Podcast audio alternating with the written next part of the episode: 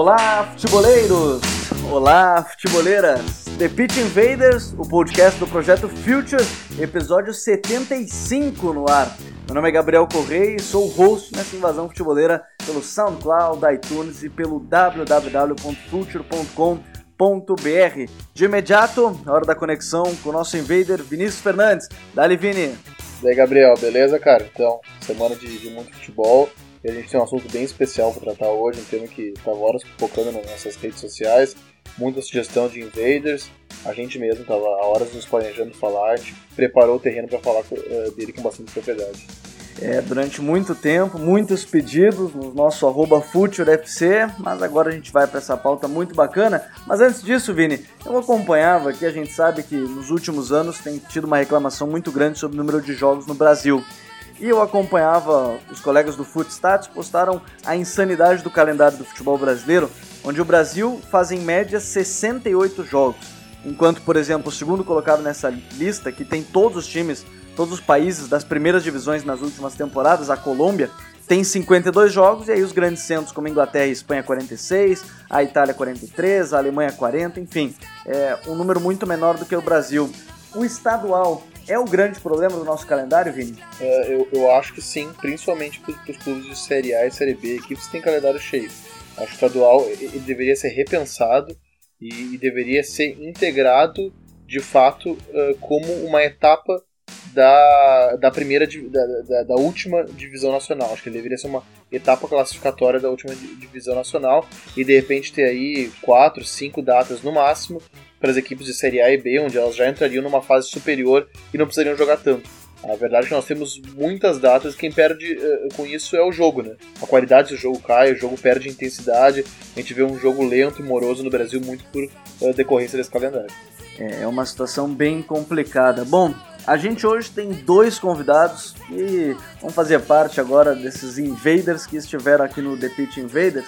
Primeiro, hora de apresentar aí com, com um grande prazer de ter aceito o nosso convite, Mário André Monteiro, editor do IG Sport, dono do Alemanha FC, que é uma conta no Twitter que fala tudo sobre o futebol na Alemanha. Dali, Mário, obrigado por, por vir aqui participar com a gente do The Pitch Invader.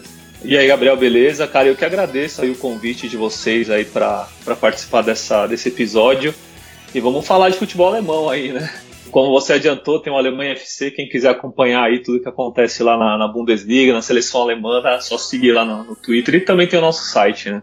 É verdade. Agora, Mário, é, eu perguntei para o Vini sobre o estadual ser um grande problema do futebol brasileiro. É, ele é, de fato, o que, que dá para fazer com os estaduais para não acabar com os times pequenos? O estadual é o grande problema do futebol brasileiro hoje no que diz calendário? Cara, eu, eu acho que é assim. É, eu não diria o, o, grande problema, mas um dos principais problemas, né? É, a gente até falou aqui fora do ar, é, talvez é, as federações pudessem repensar esse modelo de estadual. Aqui em São Paulo, eu falo aqui de São Paulo, né? Em 2002 aconteceu uma coisa parecida, que são os times grandes, né? Os quatro grandes aqui da, os três da capital e mais o Santos entrarem, né? No, no campeonato já numa fase avançada, numa fase de quartas de final. Então acho que isso seria o ideal. Eu acho que o futebol brasileiro já deu uma evoluída, é, fazendo a Libertadores e a Copa Sul-Americana durando o ano inteiro, assim como a Copa do Brasil. Eu acho que era necessária essa mudança. É, então acho que com os estaduais poderia fazer alguma coisa é, parecida com o que aconteceu em 2002 aqui em São Paulo. Os pequenos jogando até a fase decisiva e os grandes entrando mais na frente. Mas isso aí é, é conversa aí para muitos anos. Vamos ver se, se os nossos dirigentes eles acatam essas ideias, né? É uma conversa que dura muito tempo e ano que vem é ano de Copa e isso pode trazer esse debate ainda mais à tona. Agora também, hora de é, chamar para essa conversa outro invader convidado que escreve no Centro Campismo, que é um site aí no Twitter que a gente acompanha bastante o site também. Vinícius Dutra, analista da Bundesliga para o site Centro Campismo. Dali Vini, xará do nosso Vinícius Fernandes. Dali Vini, obrigado por estar aqui com a gente no The Pit Invaders. E aí, Gabriel, boa noite a todos. Bom, primeiramente eu gostaria de agradecer o convite né, de estar participando aqui da iniciativa e vai ser um prazer falar sobre o futebol alemão. Para seguir nessa pergunta que a gente está fazendo no início, o futebol brasileiro e o seu calendário tem um grande problema e eles se chamam estadual, é, seja gaúcho, paranaense, enfim, qualquer um deles, o estadual é o grande problema hoje do calendário do futebol brasileiro? Ele é um problema sim, eu acho que ele, ele acaba afetando muito, é, principalmente é, uma, uma, uma pré-temporada de qualidade, né? Principalmente dos grandes clubes. Eu acho que o Vinícius deu uma, uma alternativa que eu penso também, que, que seria não acabar, porque eu acho que o estadual também ele está muito enraizado na nossa cultura, né? Eu acho que tirá-lo ele é um, é um, também se torna um pouco complicado. É, e eu penso que seria interessante arranjar novas alternativas, não fazer com que ele ocupe tanto tempo assim no, no calendário, né, arranjar menos datas, ou que seja diluído, ou, que funcione de uma forma semelhante, sei lá, a Copa da Liga na Inglaterra, né, vai até um trecho temporada, ou, com, ou que os clubes maiores realmente entrem em numa determinada fase. É, é uma situação que a gente vai falar por muito tempo, e como eu disse antes, calendário vai ser discutido ano que vem com a Copa do Mundo, porque todos os estaduais vão começar antes, as pré-temporadas serão menores, os tempos de férias também serão menores. Mas vamos lá, Invaders. Vamos hoje analisar o futebol alemão, seus jovens treinadores e também a evolução como um todo da Alemanha.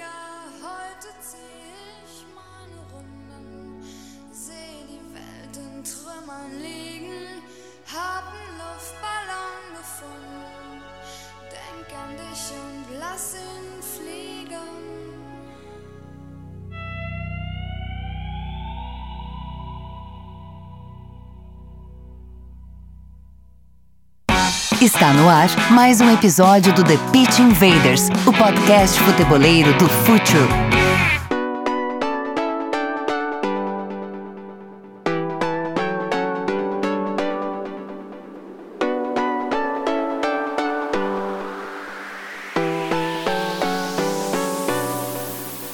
O futebol alemão ele tem crescido, tem chamado a atenção, são os atuais campeões mundiais, mas não é só isso a gente gosta aqui no Fútil de não falar apenas do título, porque muitas vezes a gente vê projetos, a gente vê trabalhos que às vezes não são coroados com títulos, mas eles ficam marcados, porque a gente tem trabalhos de qualidade e que a gente sabe que o esporte, no futebol principalmente, apenas um time ganha.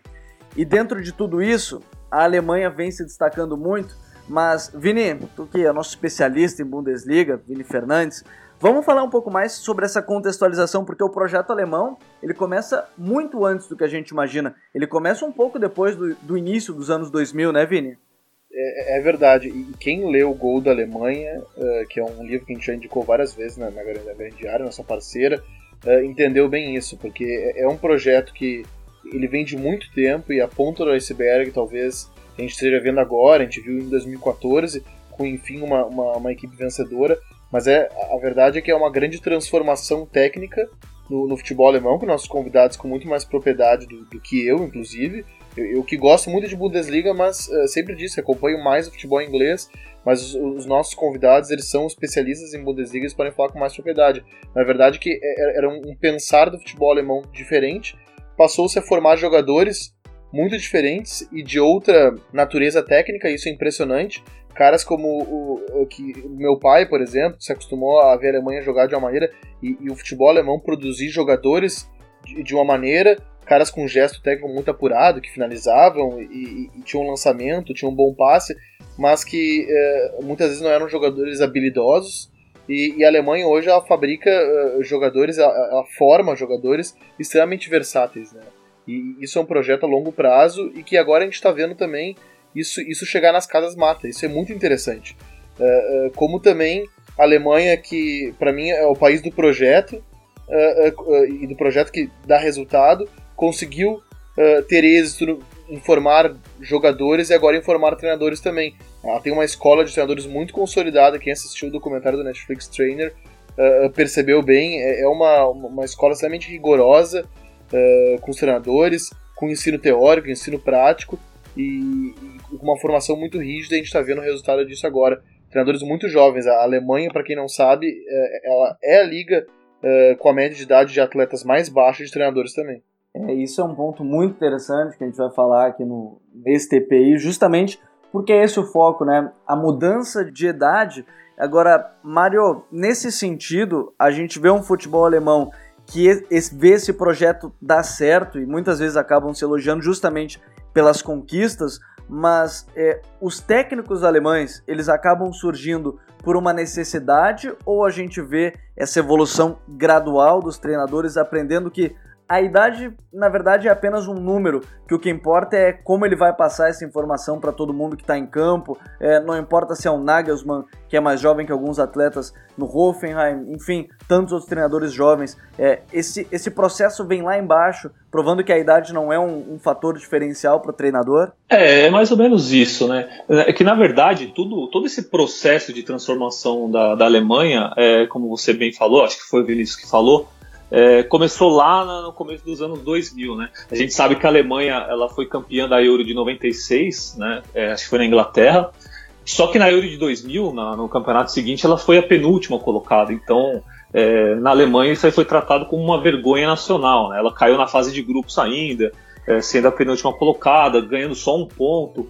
Então a federação resolveu se mexer, né? Por conta desse resultado, ela resolveu se mexer e desde então, né, desde esse fiasco na Euro de 2000, é, a federação obrigou todos os 18 clubes da primeira divisão e todos os 18 da segunda divisão a terem categoria de base, né? Nem todos tinham. Então a, federação obrigou que os clubes que quiserem jogar a primeira e a segunda divisão precisam ter categorias de base. Então é, eu acho que o processo começa aí. Tanto que desse projeto saíram os nomes da, dos campeões de 2014, né? O caso Ozil, Hummels, é, o próprio Cross, o Miller.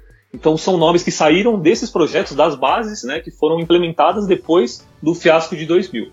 Então, é, é, arrumando essa parte dos jogadores, né, que, que precisava dessa renovação, porque o futebol alemão antes era muito pragmático, né, é um futebol de jogadores mais durões, é, apesar de ter né, toda a sua obediência tática, mas eram jogadores, é, é, a gente até certo ponto frios, né? Mas isso mudou, né, de 2000 para cá. E, e a, passando para o lado dos técnicos, né, assunto técnico, é, essa renovação ela é uma coisa que vem sendo necessária. Assim como foi necessária no estilo de jogo da Alemanha, né, nos jogadores, na forma de jogar, essa renovação técnica também é, vem sendo necessária nos últimos anos. Os, os, técnicos antigos, eles já ficaram defasados. Acho que a única exceção né, é o Jupp Heynckes, que voltou agora para o Bayern de Munique, já estava aposentado, mas que é um cara super respeitado e mesmo já veterano, é um cara que tem boas ideias, que sabe fazer o time jogar, mas é, foi uma renovação necessária porque os técnicos antigos já ficaram defasados. Tanto que a gente vê o futebol alemão nos últimos anos, é, exceção Bayern de Munique e Borussia Dortmund, que até decidiram uma, uma, Champions League recentemente, os outros clubes eles pararam no tempo, né? Eles, eles não conseguem avançar de fase na, na, em Liga dos Campeões, Liga Europa. Hoje, por exemplo, os três alemães que jogaram a Liga Europa foram eliminados. É, os três alemães que jogaram também a, a, Champions League só sobrou o Bayern de Munique.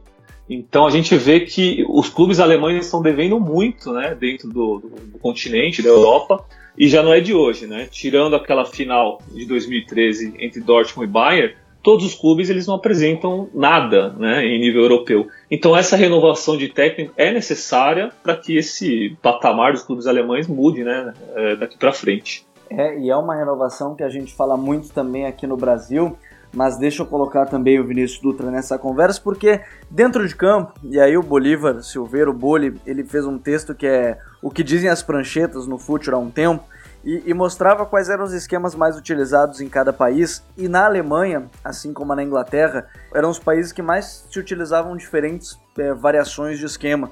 Na Alemanha eram oito esquemas diferentes.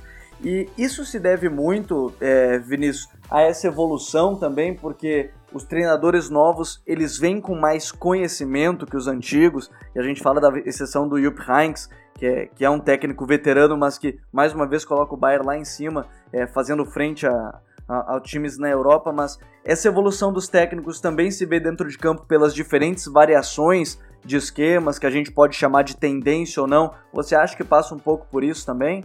Eu acho que passa por uma, por uma série de transformações do futebol alemão. É, de uns tempos para cá, o futebol alemão, e talvez a partir do momento que o Pep Guardiola uh, treinou o Bayern de Munique, eu acho que ficou muito ressaltado que o futebol alemão ele, ele vai mudando sua, algumas, suas, algumas de suas diretrizes. E ele continuou mudando é, até mesmo após a saída dele. Eu acho que um exemplo muito claro na temporada passada é, foi uma tendência realmente na não, não somente na, na, nos sistemas é, táticos, porque também na, até quando o próprio Pep, Pep Guardiola trabalhava na, na Alemanha, se via muito os times é, jogando com sistemas híbridos, né? É, eu lembro, inclusive, de uma partida que o Hertha Berlim foi jogar no, no, no Signal Iduna Park e com a bola, com a bola ele atacava num 4-3-3, mas se defendia num, num, num 5-4-1. Né? Então, assim, é, naquele, naquele momento era, era uma Bundesliga de, de, de vários sistemas híbridos. É, logo após que o Pepe saiu, e que foi a temporada passada, né, a primeira que ele, que ele, não, que ele não teve no, no clube, é, para mim ficou muito claro também uma outra mudança, porque o futebol alemão ele é muito conhecido, primeiramente pelo, pela questão do ritmo, né, por uma questão de, de, intensidade, mas também muito conhecido pela pressão alta. Os clubes alemães eles gostam de pressionar alto, né, e temporada passada a gente viu uma mudança muito significativa uh, a partir do momento onde os clubes estavam pressionando. Né, muitos clubes alemães pressionando a partir do meio de campo, buscando uma pressão média. E nisso alguns clubes acabaram se destacando, como o RB Leipzig, por exemplo. Né? Então acho que é uma forma, é, é uma maneira do, do, próprio campeonato, do próprio futebol alemão, se transformar e buscar novas, é, novas soluções. E, e, e Vini, uh, desses uh, treinadores mais jovens que, que, que, eu comentei, e a gente pode citar seis uh, abaixo dos 40 anos, Domenico Tedesco, Julian Nagelsmann, o Florian uh, que é do, do Werder Bremen, o, o Sandro Schwartz, que é do Mainz, o Manuel Baum e o Hannes Wolf, que é do Stuttgart. Uh, esses caras, dando uma, uma, pesquisada, principalmente nos jogos que eu não consegui ver, todos eles usaram pela, pelo menos uma vez um sistema com três zagueiros. E, e, e, aí eu pergunto se nesses jovens treinadores também não há uma, uma flexibilidade maior, flexibilidade tática uh, uh, maior do que de repente com, com treinadores uh, mais experientes e mais tarimbados. Se esses caras não são mais. como é que eu vou dizer? Vocês não gostam, não gostam de experimentar. Não parece que gostam de experimentar mais. Eu acho que sim. Talvez, eu acho que até o próprio Julian Nagelsmann pode servir como um exemplo, porque quando ele assumiu a equipe do Hoffenheim em, dois, na temporada, em 2016, né, a partir de fevereiro de 2016, o Hoffenheim ele, ele era um pouco diferente do que a gente viu temporada passada e na, nessa temporada, né, que é um time que atua muito mais a partir da posse da bola. Ele, é ele era já um time muito mais reativo, até porque a situação pedia isso, né. O Hoffenheim, quando ele assumiu, estava na zona de rebaixamento, né, e aí depois ele, ele comandou ali uma reação espetacular, que ao final da temporada só não foi, uh, no período que ele estava no, no Hoffenheim, ele só não, não teve uma campanha melhor do que o Bayern de Munique e, e Borussia Dortmund. Era um time então, mais direto, sim. né? Que usava mais a figura do Sandro sim. Wagner como pivô, né? Inclusive. Sim, e, e, também a velocidade e a mobilidade do, do, do André Kramaric. Uh, e, mas sim, eu, eu acredito que sim. São treinadores que buscam alternativas. Eu acho que a gente pode falar também do, do próprio Manuel Baum, que na maioria dos jogos contra equipes contra equipes assim da, da que ele consegue competir de igual para igual, ele quase sempre joga num 4-2-3-1. Mas quando ele vai jogar na, nos jogos grandes, né, contra o Borussia Dortmund e, e Bayern de Munique, ele optou por uma, uma linha de 5. Então eles mudam a postura de, de acordo com o que o contexto às vezes pode pedir. É, e até eu acho interessante que sempre que a gente fala sobre algumas mudanças táticas e conceitos, e na Alemanha a gente acaba citando o Guardiola, porque ele fez essa transformação do Bayern para ter um idioma, como ele falava no Guardiola Confidencial, mas mais do que isso, muitas vezes eu acabo me perguntando sobre o, o que a gente comparando com o Brasil, que muitas vezes o treinador tem que ser um paizão, e a gente fala agora de técnicos mais jovens, às vezes que os próprios jogadores. É, Mário, nesse sentido, a Alemanha culturalmente necessita menos, os seus jogadores necessitam menos que os técnicos sejam esses pais, que sejam esses caras que cuidem mais da cabeça deles, é, que tirem de alguma situação complicada, ajudem a cuidar com a imprensa, com o torcedor, enfim, na Alemanha de maneira geral. Eu acho que dá para tirar o caso do Ancelotti, que teve alguns problemas, pelo que eu li, com alguns jogadores, mas isso não vem ao caso. É na Alemanha, culturalmente, os jogadores eles aceitam mais o que o técnico fala e não necessitam tanto de um paizão assim na casa mata. Ah, eu acho que sim, cara. É... Foi, foi, o que você falou, a cultura da Alemanha, né? não só da Alemanha, mas da Europa no geral, é... talvez não seja tão necessária essa figura de um paizão. Né? A gente vê aqui no Brasil tem o Joel Santana, que é considerado papai, o Abel Braga também, que é um cara bom de grupo, que, que gosta de, de, ser pai dos jogadores, né, entre aspas. Mas na Alemanha o jogador ele aceita, né? por, por mais que ele seja mais velho, gente, hoje o, Nag, o, Julian, o Julian Nagelsmann ele tem 30 anos de idade. Ele iniciou a carreira com 28, então é, seguramente tinha metade do elenco era mais velho do que ele. Mas os caras eles respeitam, né? É, e, e, não só por ser um cara, um cara mais novo, mas é um cara de mente aberta. É, vou citar novamente o Nagelsmann. É, ele implementou a partir dessa temporada, né, só para citar um exemplo, é, algumas tecnologias, principalmente no treinamento do Hoffenheim. É, no começo da temporada ele instalou um telão, é, se eu não me engano, de 6 metros por 3, de 6 por 3 no, no, campo, do lado do campo de treinamento.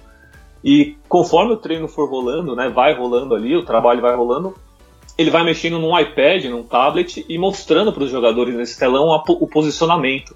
Então acho que o jogador ele vê com bons olhos né, essa novidade, né, é, é, usando a tecnologia no futebol, não só Nagelsmann, o próprio Tedesco, que tem 32 anos, ele usa também alguma tecnologia com, com, no Schalke. Então acho que isso faz com que esses técnicos, por mais que sejam novos, eles ganhem o respeito dos jogadores e não, que o jogador não precisa né, de um paizão para para alavancar a carreira, ou então para que não, não faça besteira fora de campo, até porque a cultura da Europa e da Alemanha não pede isso, né? Sim, com certeza. E, e, e vamos falar um pouco sobre. Vou pedir para vocês dois, qualquer um dos dois que, que uh, queira, ou, ou para ambos de preferência, uh, falarem um pouco sobre o Domênico Tedesco, que está fazendo uma campanha bem consistente com o Schalke. Tudo bem que o campeonato não chegou na metade ainda, mas é um início, uh, acho que talvez o mais promissor do Schalke dos últimos anos. O Schalke é um time que investe muito Pra quem não acompanha tanto o futebol alemão, ele tem muita torcida, a terceira maior torcida da Alemanha. É um clube extremamente tradicional e pouco vencedor nas últimas décadas. E é uma torcida muito carente de, de, de, uh, de um desempenho consistente, de bater de frente com grandes clubes, disputar grandes ligas europeias. E, e daí chega um cara com 32 anos, ou 33, eu não lembro, 32 acredito que tem o Domenico Tedesco, uh, um cara com uma formação de treinador de base, né? Ele foi treinador de base no Stuttgart, e, e, e também no Hoffenheim, se não, se não me falha a memória. E gostaria que vocês falassem um pouco sobre o Schalke desse cara e sobre quem é esse cara. Ah, eu, eu, o, Tedesco, que na verdade, né, dessa nova safra, ele não é alemão, na verdade. Ele é italiano? Né? Ele é italiano. Ele é italiano, isso. Ele se mudou para a Alemanha muito novo, né, com dois anos de idade, mas ele tem a nacionalidade alemã, então é considerado também, claro. E, e ele né, teve essa formação, como você bem falou, é, no Hoffenheim, no, no Stuttgart, isso na base, e ele trabalhou no Erzgebirge também no ano passado, aliás, nesse ano, né, na segunda divisão alemã, até ser contratado pelo Schalke. E esse Schalke, desde a temporada passada, é um elenco bom, né? tanto que eh, teve poucas perdas, né? perdeu o Runtelar, que também já não era titular, mas é, conseguiu repor a altura com alguns jovens, né? o McKennie, o Harit. Então é um Schalke com um bom elenco, é, é um elenco da base da temporada passada que foi bem irregular, mas que o Tedesco tem conseguido fazer esse time jogar. É, e para mim, né, eu até apostava no Schalke no começo da temporada, é, eu apostava numa boa temporada do Schalke relacionada à utilização do Konoplianka. Que, inclusive, hoje a gente deu uma matéria no Alemanha FC de que o Konoplianka tem o maior salário do Schalke, a estrela do Schalke. Então ele precisa ser utilizado. Ele foi muito bem no futebol da Espanha, é um dos astros da seleção da Ucrânia e precisava jogar. Só que na temporada passada não jogava. Então o Schalke tinha essa oscilação justamente por isso. É um cara que é um motorzinho do meio de campo, então para mim é, é, o, o, sucesso do Schalke, né, até certo ponto, é, passa pelos pés dele. E claro, a zaga também tem uma base muito boa, o Naldo vem fazendo uma boa temporada, esses meninos novos que chegaram também, é, dando conta do recado. Então eu acredito bem no Schalke, né, com o Tedesco nessa temporada. É, óbvio, brigar por título não tem como competir com o Bayern de Munique, que para mim vai ser o campeão de novo. Mas beliscar uma vaga né, em, em, competição europeia, de preferência em Champions. Mas esse jejum na Alemanha, né, o, o Schalke, que tem alguns títulos nacionais, né, eles são sete títulos nacionais, mas todos conquistados lá atrás, né, muitos na, na, na época do, do nazismo, inclusive. Mas de Bundesliga o Schalke não tem nenhum título, então óbvio que esse jejum vai continuar, mas é, eu acreditava, né, desde o começo da temporada, numa boa campanha e, e continuo acreditando que o, que o Schalke vai beliscar uma, uma vaga na, na, Champions League muito por conta disso, né? O Tedesco conseguiu fazer os caras jogarem e colocou quem precisa colocar em campo, né? E, e tá dando certo. Mas o, o sobre só para complementar, é, o, o Tedesco, o que, me, o que me chama atenção nele também, e vocês também falaram, não sei quem falou antes também, que sobre o Schalke é, não, não engatar né, nos, nos anos até para isso, né, o, o próprio Schalke foi atrás de uma figura que é bastante importante no, no, nos clubes de futebol alemão, que é o, são os casos dos, dos, diretores esportivos, e o Schalke ele foi atrás do Christian Heidel, que para quem não sabe, ele foi por muito tempo diretor esportivo do Mainz 05, né, então ele foi um cara muito responsável por também ter uma linha de, de treinadores que ele gostaria de ter no, no, no mais, né, então ele foi um cara que responsável por lançar o Jürgen Klopp, mais tarde foi atrás do, do, do Thomas Tuchel lá no, no, no, na, na, equipe reserva do Augsburg para realmente nas categorias do mais e depois assumir essa equipe principal do mais. Então ele sempre estava muito é, muito ligado numa linha contínua de, treinos, de técnicos, né? Temporada passada ele apostou inicialmente, né, na primeira temporada dele no, no Schalke, ele apostou inicialmente no Marcos Weinzel e realmente, como o Mário falou, ele não conseguiu uma, uma regularidade. É, o Schalke foi muito regular na temporada passada. Teve um, até um momento assim, que, que o Schalke há quase dois meses sem sofrer gols, né? mas é, aquele foi o, ponto máximo que o Schalke conseguiu. E em termos de desempenho, a gente pode ver que o próprio Marcos Weisel tem, base, tem muitos dos jogadores que trabalharam com o Weisel que não, não renderam temporada passada. E o próprio Tedesco vai encontrando soluções, vai encontrando um time é, bastante homogêneo, porque é, é, um time bastante sólido defensivamente, é a segunda melhor defesa da Bundesliga, é um time que, que muitas, muitas das vezes busca é, pressionar das, das, diversas maneiras, pode pressionar alto, pressionar médio, ou, ou, defender em campo próprio e defender de maneira compacta, fechando, fechando bem os espaços, onde nesse sentido ele acaba explorando muito desenvolvendo muito e criando um contexto bastante favorável para o próprio Leão Goretzka, pela capacidade defensiva que ele tem, capacidade física para cobrir um grande, uma grande faixa de campo, e aí a partir dos desarmes dele, né, é, o, o, time do Schalke conseguir contra-atacar, né, os contra-ataques do Schalke essa temporada também tem sido bastante interessantes. Então, assim, tem uma defesa bastante é, regular, né? O, o Naldo também está jogando muito bem essa temporada. Quase todos os defensores estão jogando bem. E, e no ataque tem um ataque bem complementar. Né? O trio ali é o Amini Harit, o Guido Burgstaller e o, e o Konoplyanka, né? A gente pode ver que até o, o perfil deles são bem diferentes. O, o Harit é um jogador mais habilidoso, ele é um, também o, do trio possivelmente o mais cerebral deles. É, tem uma capacidade bastante interessante de, de dominar, esconder a bola e também de lançar. E aí ele acaba sendo algo, com, algo que se complementa muito com os desmarques de ruptura do, do Guido Burgstaller, né?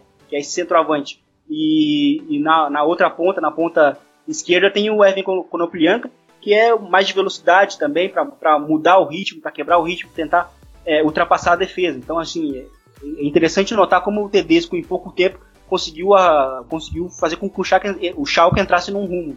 E, e, é interessante, né, dentro de todo esse contexto do Schalke, que como jogadores como Leon Goretzka e o Max Meyer, eles acabam tendo seus contratos se encerrando no meio dessa temporada e podendo assinar um pré-contrato, serão provavelmente grandes perdas para esse time na próxima temporada. Mas a gente está falando desses novos treinadores, o, o Nagelsmann talvez seja o ícone dessa nova geração e a gente já falou muito sobre ele, o Vini já escreveu um texto sobre o time do, do Hoffenheim, que nessa temporada até é o quinto colocado, enquanto a gente grava o podcast, e, pese ter perdido o Niklas Sully e também o, o Rude para o Bayern de Munique, o Hoffenheim tenta manter esse desempenho. Ele é o mais jovem, tem hoje 30 anos.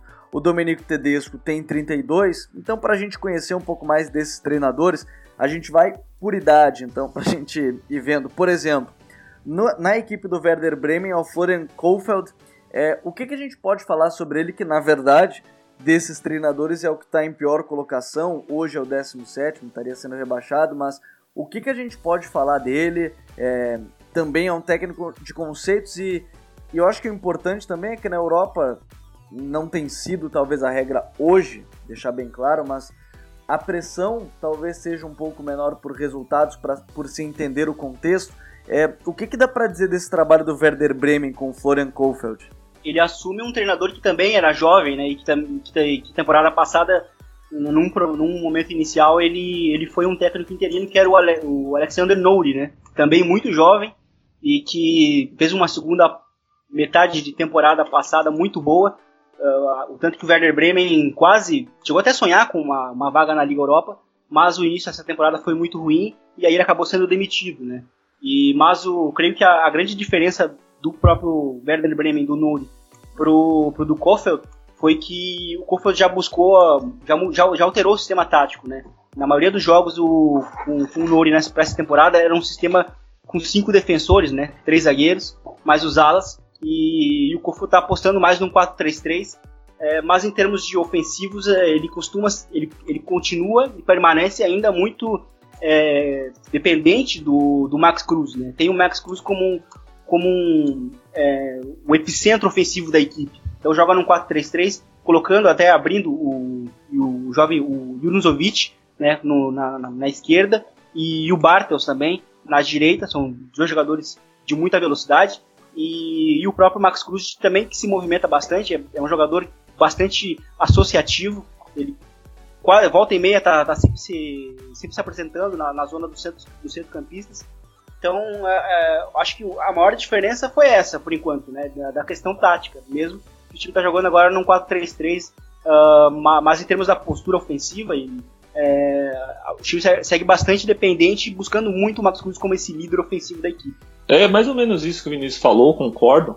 É, talvez o Werder, o Werder Bremen, assim como o Hamburgo, né, que é o grande rival lá do, do norte, é, nas últimas temporadas a gente sabe que eles vêm brigando para não cair. O Hamburgo já perigando aí, né? O, é, tá, o, único, o único time que não foi rebaixado, né? Que não disputou a segunda divisão, para falar, falar melhor, né? É, de todos os 18. Mas o Werder Bremen também tá, tem perigado nessas últimas temporadas, assim como nessa. E essa é, mudança de filosofia, né, com, com a contratação do Kofeld, que é jovem, 35 anos, trabalhou no, no Werder Bremen 2, né, no time B do Werder, e foi assistente também no próprio time profissional.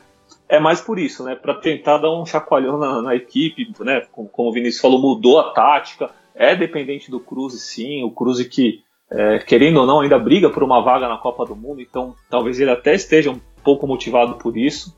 Mas é isso, é, é um treinador jovem que também é pouco conhecido na Alemanha que deve mostrar o trabalho no, no Werder. E vem conseguindo, né? Nas últimas rodadas melhorou um pouco, conseguiu respirar, mas eu acredito, né, na minha opinião, só para dar um palpite, que o Werder esse ano vai cair. É, e, e ao que tem parecido pelos resultados, pode ser essa possibilidade. Nessa sequência de treinadores, depois dos 35 anos que tem o Florian Kohfeldt, o Stuttgart, que faz tempo também que acaba não conquistando um título, é, conquistou, eu não vou lembrar de cabeça agora qual temporada, mas enfim, faz algum certo tempo da equipe do Stuttgart campeã. O Hans Wolf, que tem 36 anos, ele também é, faz parte dessa geração, como a gente vem falando. É, e o Stuttgart hoje, enquanto a gente grava esse podcast, o Stuttgart ele está na 13 terceira colocação, dá para dizer que é um pouco acima ali da, da zona de rebaixamento, que tem três rebaixados, um vai para os playoffs né, lá na Alemanha. É, também enfrenta esse caso, mas dá para dizer que na Alemanha, e até a gente falava um pouco sobre isso antes, há uma, uma cautela maior com os treinadores, se sabe que eles são jovens. É, dá para dizer por esse ponto também, Mário? Dá sim, cara. É, talvez a imprensa, a própria imprensa saiba disso e, e é, é, óbvio que todo treinador é passeio e críticas, isso em qualquer lugar do mundo. Mas por serem técnicos começando, né, a imprensa ela, é, ela não, não pega muito pesado, né, vamos colocar assim. E no caso do, do Hannes Wolff, é, também tem 36 anos, muito jovem, ele é o cara do acesso do Stuttgart. O Stuttgart que tinha caído na temporada retrasada, subiu na passada e e, e, você falou até do Stuttgart, foi na temporada 2006-2007 que foi campeão a última vez, né? É, quando o Cacau jogava ainda. Atacante Cacau brasileiro que jogou a Copa do Mundo de 2010. Mas o, o Hannes, é, é, é eu, eu gosto dele, eu gosto do estilo de jogo dele, mas ele arma o time dele muito bem quando joga em casa. Né? Se eu não me engano, o Stuttgart é um dos piores visitantes dessa temporada, não consegue jogar bem fora de casa mas em casa é, é o melhor mandante, talvez ao lado do Bayern de Munique. Então o, o Wolf é um cara que consegue armar muito bem o time em casa, fazendo a marcação em cima também. Ele deu muito trabalho para o Borussia Dortmund, acho que ganhou de 4 a 2 nessa temporada, se não me engano. Então é, é um cara que sabe armar o time jogando em casa, mas que fora de casa ele fica devendo um pouco. Mas como é jovem, ele ainda vai ter muito tempo aí para trabalhar isso. E, e, eu acredito que ele vai ter bastante sucesso dentro do, do, do futebol, que eu gosto muito dele. Agora, nessa sequência de gerações, Vinícius Dutra, é, a gente tem o Manuel Baum, que tem 38, e o Sandro Schwartz do, do Mais. O Baum, ele é do, do Augsburg. O Augsburg tem dos jovens, é o que mais tem se destacado lá do Hoffenheim também na temporada, né? O Augsburg nessa, nessa temporada é o sétimo colocado. Esses treinadores também, eles são um pouco mais velhos que os outros, 38 e 39 anos, mas também fazem parte dessa nova geração, eles são caras que têm se destacado por isso. O que, que dá para falar desses dois nomes? Sim, o Baum também, na temporada passada ele veio para chacoalhar também um pouco ali o, o, panorama da equipe, que também estava mal.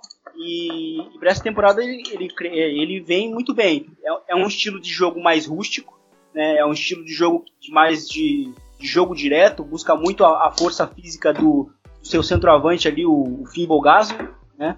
E, e, também do brasileiro Caio Bi, né? Então é, é, um time que, se a gente for ver bem, dificilmente ele vai sair de forma curta e elaborada. É um time que busca muito chutão desde trás. Até mesmo na, quando vai cobrar os, latera, os laterais ofensivos, é, é, o lateral é o lateral monstro, né? Como vejo algumas pessoas falando. Ele é lançado na área, geralmente buscando também um desses dois jogadores fortes para que alguém ganhe a, a segunda jogada. Né? Mas é, é, um time muito forte em casa também. O, o Augsburg é, é, vem sendo uma das sensações da temporada, está na sétima posição. É um time que ataca muito pelos lados do campo também, logo depois de conseguir se estabelecer no campo. É, e nisso acaba explorando alguns jogadores, né, como o próprio é, Felipe Max, né, o lateral esquerdo. É um lateral bastante profundo, muito perigoso com seus cruzamentos na bola parada. Tanto que ele é o líder né, em assistência da Bundesliga. E o próprio, o próprio Kim Bogason também ele é o quarto artilheiro da, da Bundesliga, né, com oito gols. Então acho que isso acaba exemplificando bastante o estilo. Enquanto ao, ao, ao Sandro Schwartz, eu, eu creio que desses eh, citados, assim, em termos de desempenho, o mais é o que menos me agrada. Assim, não consigo ainda ver uma direção no mais. Ele consegue deixar algumas exibições fora de casa é, bem preocupantes. Assim. Acho que uma partida contra o Schalke, que eu vi contra o Schalke 04 é, o time não reagia, demorava a entrar, demorava a gerar, gerar jogo. Né? Então acho que desses que a gente está citando aqui, eu acho que o mais 05 é o que, em termos de desempenho, é quem fica um, deixa um pouco a desejar. E, e, a gente fala de tantos nomes, tantos jovens. É, é, realmente uma aula que, que a gente vai tendo um pouco mais sobre esses treinadores jovens, esse projeto da Alemanha. Vini, é, Vini Fernandes, agora, já que hoje a gente está com dois Vinícius aqui no nosso podcast. Vini Fernandes, é, o que, que a gente pode aprender desse futebol alemão? Porque no Brasil, talvez o mais jovem que a gente tem entre os principais clubes da Série A seja o Jair Ventura, no Botafogo. Agora o Internacional, recentemente com o Odair Helma, mas enfim, são poucos treinadores jovens que a gente tem de fato no futebol brasileiro. É, o que, que a gente pode aprender da Alemanha nesse ponto de Talvez não só pela idade, mas de fato de uma renovação de treinadores aqui. É, o, o, o que a Alemanha mostra e, e, os, os, dirigentes dos, das equipes, né, o que eles apresentam o, ao colocar treinadores jovens, é para mim é, é, é, claramente ali um, um, um sinal de, de, coragem mesmo, até porque uh, muitas das equipes são equipes de camisa, são equipes grandes, como é o caso do Schalke 04, por exemplo, mas eles colocam uh, à frente o projeto, né? eles tocam à frente o projeto e respaldam esses profissionais uh, sem receio de que eles possam cair porque são jovens. Isso a gente vê recorrentemente no Brasil. Que a gente vê treinadores mais experientes ocupando cargos porque justamente eles são muito mais do que treinadores, eles são aquilo que tu falou numa, nas primeiras, numa das primeiras perguntas que tu fizeste. Eles, eles são caras que eles estão ali para respaldar o vestiário, eles estão ali para respaldar, para escudar uma, uma direção. Então, eles são muito mais do que planejadores do treino e gestores de, de, de uma equipe, né? Então a gente, a gente vê muito isso no Brasil e, e infelizmente a gente não vê a aposta em treinadores com uma metodologia tão nova como uh, ocorre na Alemanha. Não sei se está pronto para isso, para falar bem a verdade. E eu já aproveito o meu ensejo para perguntar um pouco para os nossos convidados uh, como é que é essa formação de treinadores na Alemanha. Porque, uh, para quem ainda não assistiu o documentário Trainer, assim, que, fala sobre a formação dos treinadores na Alemanha, como é que ela é feita essa formação, que, que estágios que esses, esses, caras passam, enfim, o que, que eles enfrentam antes de, enfim, ir para casa mata treinar uma equipe? Olha, eu, eu não assisti o documentário, inclusive fica a dica, eu já até anotei aqui para assistir quando, quando eu tiver tempo. Mas eu sei que a própria Federação Alemã ela tem uns cursos de treinador é, na Europa, né? Tem, inclusive muitos técnicos brasileiros fazem esses cursos da UEFA tal. Mas dentro da Alemanha a federação fornece alguns cursos com certificado e tudo mais que esses caras, né, os caras que pretendem ser treinadores, podem fazer. É, mas os clubes eles é, claro, como não poderia ser diferente, eles colocam esses jovens treinadores começando da base, né? Se não for na base, eles colocam no time B. Né? A gente falou de vários casos aqui. O, o próprio Tedesco, ele, ele treinou na base do Hoffenheim do Stuttgart. É, o, eu tenho outro treinador que eu coloco nessa nova geração, que é o Herrlich do Leverkusen. Apesar de ele não ser tão jovem, é, é um cara já de 47 anos, mas é, da, é dessa nova safra. Ele também treinou times de base, do Bayern de Munique, a seleção alemã. É, o Wolf é, treinou o, Borussia Dortmund na base. Então, é, os e próprios clubes. Oi, pode falar. Talvez não seja alemão, mas eu acho que cabe no exemplo o caso do Paul Dardai, né? Antes de assumir a equipe, a equipe, principal do Hertha, ele treinava a equipe de base. Né? Exatamente. Então, eu acho que o, o, processo não tem muito segredo, né? O cara começa lá embaixo, vai pegando experiência até assumir o time principal. E claro, aliado a isso, tem esses cursos que são muito importantes, né? Eles aprendem muito e, e atualmente, né, esses cursos da Federação Alemã eles são focados é, em tecnologia. O próprio Nagelsmann usa muito isso. É, a gente pode até citar o um exemplo aqui no Brasil, uma coisa que prova, com certeza não acontece na Alemanha, é o caso do Rogério Ceni, né? Que aposentou como jogador de futebol, ficou alguns meses na Europa e já se disse pronto para treinar um clube. Mas não é assim que funciona. É, na Alemanha o processo é totalmente diferente e é assim que tem que ser. E, e fazendo esses cursos aliado com, com, trabalhar com base, com a garotada, acho que o cara já chega preparado ali para o time principal. E, e é um projeto interessante. A gente fala muito da Alemanha e e acaba se tornando esse exemplo nos últimos anos, de maneira geral. Esse processo, é, mais uma vez eu quero tocar nesse ponto porque me parece que foi aí, um pouco depois dos anos 2000, mas ele foi acelerado, e a gente já falou sobre o Guardiola ter tido uma importância, mas ele foi acelerado pelo Guardiola, pela chegada do Guardiola, ou ele foi acelerado porque o futebol alemão não tinha tantos resultados como, como o Mário falou, né, não tem tantos resultados na Europa. Ele foi acelerado por isso, ou com a chegada do Guardiola uma mudança que foi é, surreal, talvez, para os alemães naquele momento. Esse processo ele é acelerado assim, Vini? Eu acho que, que ele acaba assim sendo uma consequência da, dessas, que, dessas diversas mudanças do futebol alemão, né? Como, como eu havia falado. É, o próprio Mário falou ali sobre a questão dos jovens treinadores, né? Eu acho que a Alemanha ela acaba ela acaba buscando, a partir de 2004, né, ela acaba buscando é, muito o, o, caminho do desenvolvimento. Né, e isso muitas vezes significa é, apostar no caminho mais difícil, né, o caminho mais longo, onde os resultados vão demorar. Mas eu acho que é um pouco dos dois. Né, eu acho que o, Pepe Guardiola ele acabou acelerando, sim, taticamente e até mesmo as, a, as mudanças do como, como funciona no futebol alemão. Eu acho que é, o próprio campeonato alemão, para conseguir é, com, tentar competir contra a Bayern de Munique e Borussia Dortmund, ele buscou alternativas, assim. E uma questão que me intriga muito uh, é que o futebol alemão, uh, eu sempre costumo dizer que, que ele é para mim um dos, uh, um dos modelos de futebol mais sustentáveis. Assim, a gente tem uma liga ótima com uma média de gols alta, equipes propositivas, muito uso da base, que acaba abastecendo horrores a seleção nacional estádios sempre cheios, é a maior média de público entre, entre todas as ligas do futebol mundial, é, clubes que normalmente são superavitários. Então a gente tem um, campeonato muito sustentável. Uh, mas em contrapartida, uh, uh, esses clubes eles não são competitivos em nível europeu. Talvez muito por, de repente, por serem tão sustentáveis e não, e não terem tanto um, um aporte estrangeiro, como por exemplo tem clubes da, da, da Premier League, tem uma injeção uh, financeira pesada de empresários de outros países, às vezes do, do leste europeu, às vezes do Oriente Médio. Uh, vocês não concordam que, uh, ao mesmo tempo que a Alemanha é sustentável, isso também limita ela a disputar com grandes equipes em, em centros internacionais? Ah, cara, eu concordo 100%. É, tanto que esse assunto, a gente sabe que na Alemanha, né, você falou da, da Premier League, que, que os clubes é, eles, eles têm esse, esse, esse aporte de, de, de, investidores, né, na própria França, o PSG, o Mônaco. É, na Alemanha isso é proibido. É, um, um, cara, um, um sheik da Arábia que quiser investir num clube alemão, ele não pode. Porque a regra da, dentro da Alemanha é de que os clubes eles pertencem aos torcedores. Então, é, é, uma, é uma regra que chama 50 mais 1. Então, 51% das ações do clube pertencem aos torcedores e os outros é, é, é para bolsa de valores, ou então se quiser vender cotas.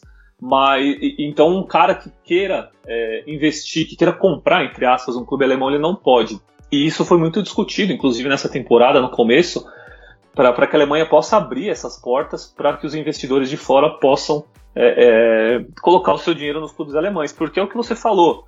É, sem esse, esse, esse dinheiro, né, os petrodólares da, da Arábia Saudita, do, do Qatar, ou então do, da, da própria Abramovich da Rússia, então é, sem esse dinheiro, o futebol alemão vai ficando para trás em relação aos outros. A gente está vendo o resultado nas ligas europeias. Né? Os times alemães, tirando o Bayern de Munique, que já é rico por natureza, e o Borussia Dortmund, que é, é, não é tão rico como o Bayern, mas consegue sempre montar bons elencos, o restante fica muito abaixo. Né?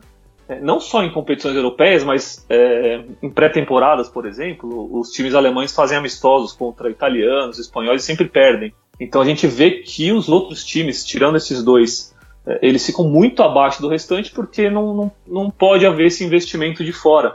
Então essa é uma regra que eu acredito que daqui a alguns anos, quem sabe até a curto prazo, possa cair na Alemanha, que é uma coisa muito tradicional. Então acho que essa limitação é o principal obstáculo para que os clubes possam crescer dentro da Europa. E, e é interessante, só para complementar, acho que o único time que pode, entre aspas, é o Bayer Leverkusen, porque foi antes da regra, né?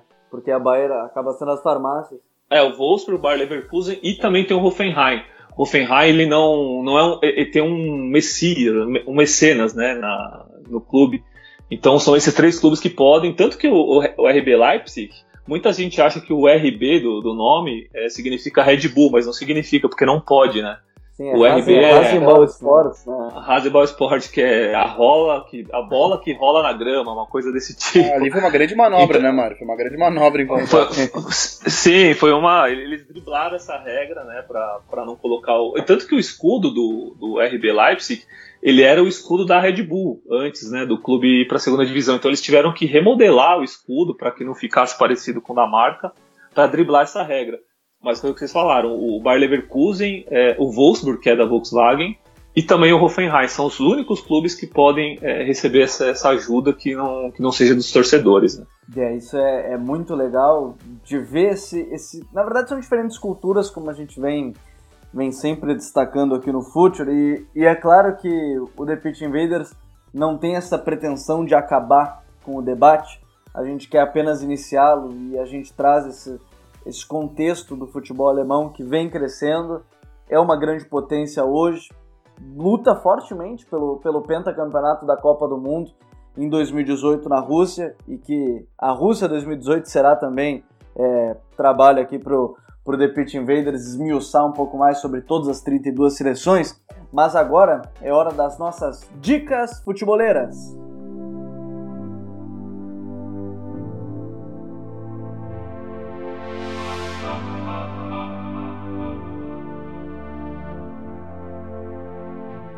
A minha dica futeboleira dessa semana, ela é um texto muito legal do Caio Gondo, que já está na hora, mais do que passou na hora de fazer um convite ao vivo aqui para ele de participar com a gente do The Pitch Invaders, que é um texto muito legal que ele fez, porque a gente vê um momento onde o Fernandinho, jogador do Grêmio, deu uma entrevista bem interessante falando sobre modelo, proposta de jogo, e o Caio ele fez o texto no Medium dele, né, no arroba Caio Gondo, que é sobre isso, o que é estratégia de jogo, o que é em alguns exemplos na prática. Então é um texto muito legal que está lá no Medium dele, é, Caio Gondo, é, é, muito legal, ele é um jornalista, analista tático, é um texto muito bacana e o convite está mais do que feito aqui ao vivo no The Pitch Invaders para o Caio participar com a gente em algum dos nossos episódios. Vini, qual é a tua dica futeboleira pra gente? Uh, a minha dica número um vai para um texto muito legal do site da Bundesliga uh, em espanhol. Uh, o site da Bundesliga é muito bacana, ele tem uma versão em inglês, alemão e espanhol. Eu acabei lendo essa versão em espanhol, que é justamente sobre a nossa pauta de hoje, os treinadores novos. Ele fala dos, dos seis que estão abaixo dos 40 anos. Eles contam uma breve biografia de cada um deles, enfim, como é que é a formação desses caras, e é um texto que eu recomendo. É um texto muito introdutório, até recomendo que o, o, o, o Invader que nos ouça, ele vá correndo ler esse texto para se inteirar um, ainda mais sobre os treinadores. E a minha outra dica, vou puxar um pouco a sardinha para o meu assado, uh, uh, eu vou indicar um texto que eu fiz sobre Julian Nagelsmann, uh, sobre o trabalho dele, muito exitoso na temporada passada. foi um, um, texto que eu fiz no começo dessa temporada. eu que sou torcedor do Liverpool, resolvi analisar o então adversário do Liverpool na pré-Champions e aí me interessei pelo Hoffenheim, fui a fundo e assisti mais partidas deles na última temporada e analisei um pouco o modelo de jogo desse talentoso treinador. E foi um texto muito bacana, acessem e a outra dica do Vini já está é, separada na minha aba aqui para a gente ler logo depois desta, desta gravação. Bom, Mário, qual é a tua dica? Aqui a gente vende muito nosso peixe, viu? O Vini já vendeu dele do texto do Nagelsmann. Qual é a tua dica futeboleira pra gente? Bom, você já deu a letra aí, né? Então acho que eu vou vender meu peixe também. Para quem gosta de futebol alemão, né? Então eu deixo aí a, a, o endereço do meu site pessoal, que é o alemanhafc.com.br. Então tudo que acontece aí no, no futebol alemão, tem da Bundesliga, os alemães nas competições europeias, a própria seleção, tem tudo lá, não só né, dentro do, do, do, campo de jogo, mas a gente coloca muita curiosidade, muita informação curiosa é, sobre o que acontece lá na Alemanha. E, e dentro do, do Alemanha FC, é, a gente tem também uma loja de camisetas, de algumas camisetas, claro, o tema é, é futebol alemão, e, e, uma das mais legais é, são duas, né, na verdade, do, fazendo referência ao 7 a 1 do Mineirão, então, quem quiser tirar um pouco de sarro aí da seleção brasileira, tem essas camisetas lá, além de outras estampas que, que dá para comprar lá. Então, essas são as minhas dicas. O Alemanha FC para as notícias e a loja do, do Alemanha FC para quem quiser se vestir bem aí. Já estamos seguindo também lá pelo Future FC, o nosso Twitter. Vinícius Dutra, qual é a tua dica futeboleira para quem está ouvindo The Pitch Invaders agora? Bom, a minha dica é o documentário que está disponível na Netflix, né, o documentário Trainer, né, acho que conversa bastante com, com o assunto, né, com a conversa que a gente teve aqui, e, que fala ali, acompanha três treinadores uma temporada, um deles inclusive é o André Schubert, que recentemente treinou o, Mönchengladbach, né, até o ano passado, e então acho que é uma dica bastante interessante até para ver como é que funciona assim a, a vida de um, de um, treinador alemão. É, eu já vi, recomendo também, reforço essa dica do Vinícius, porque é, é, é, um filme muito bacana, o Trainer, o documentário Trainer é, é muito legal. E nunca esqueçam, né? The Pitch Invaders é o podcast do projeto Future, que está no iTunes e no SoundCloud. Assine nosso feed. Siga também nossa playlist futeboleira com a hashtag WeLoveFootball do Future FC no Spotify e curtam a melhor galeria de Football Culture do Instagram no perfil Future FC. Lembrando aos invasores Apple para nos darem aquela moral no review do iTunes, clicando em algumas estrelas para melhorar o nosso rating e aumentarmos o alcance da nossa invasão futeboleira. iOS ou Android, assine o nosso feed e receba todos os episódios on demand. Invadam também o nosso blog futeboleiro futurefc.com.br. Nós somos o projeto Future e temos um convite para vocês. Pense o jogo. Abraço e até a próxima invasão The Pitch Invaders.